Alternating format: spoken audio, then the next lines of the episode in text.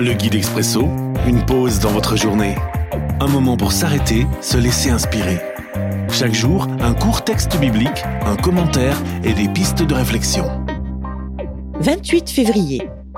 Aujourd'hui dans Éphésiens chapitre 2, les versets 1 et 2. Autrefois vous étiez morts à cause de vos fautes, à cause de vos péchés. Vous viviez dans le péché en suivant les forces de ce monde. Vous obéissiez au chef des puissances mauvaises qui règnent entre ciel et terre. Ce chef, c'est l'esprit du mal qui agit maintenant chez ceux qui désobéissent à Dieu. La mort avant la vie.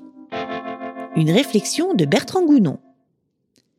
La question de la vie après la mort est une des grandes questions qui hantent l'humanité depuis la nuit des temps. Le texte de ce jour nous rappelle la question de la mort avant la vie. Oui, avant d'entrer dans une vie nouvelle par Jésus-Christ, nous étions morts à cause de nos incalculables fautes. Biologiquement vivants, nous étions morts spirituellement, des sortes de morts vivants, livrés à l'influence mortelle du chef du mal.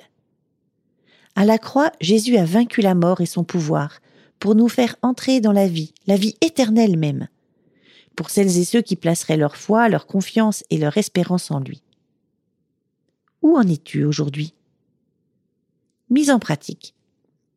Pourquoi ne pas prendre quelques instants pour te demander ce qui, dans ta vie d'aujourd'hui, te fait profondément du bien et ce qui te fait profondément du mal?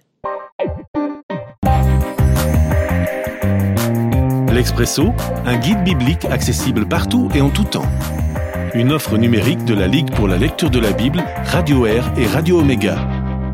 À retrouver sur expresso.guide ou sur votre radio.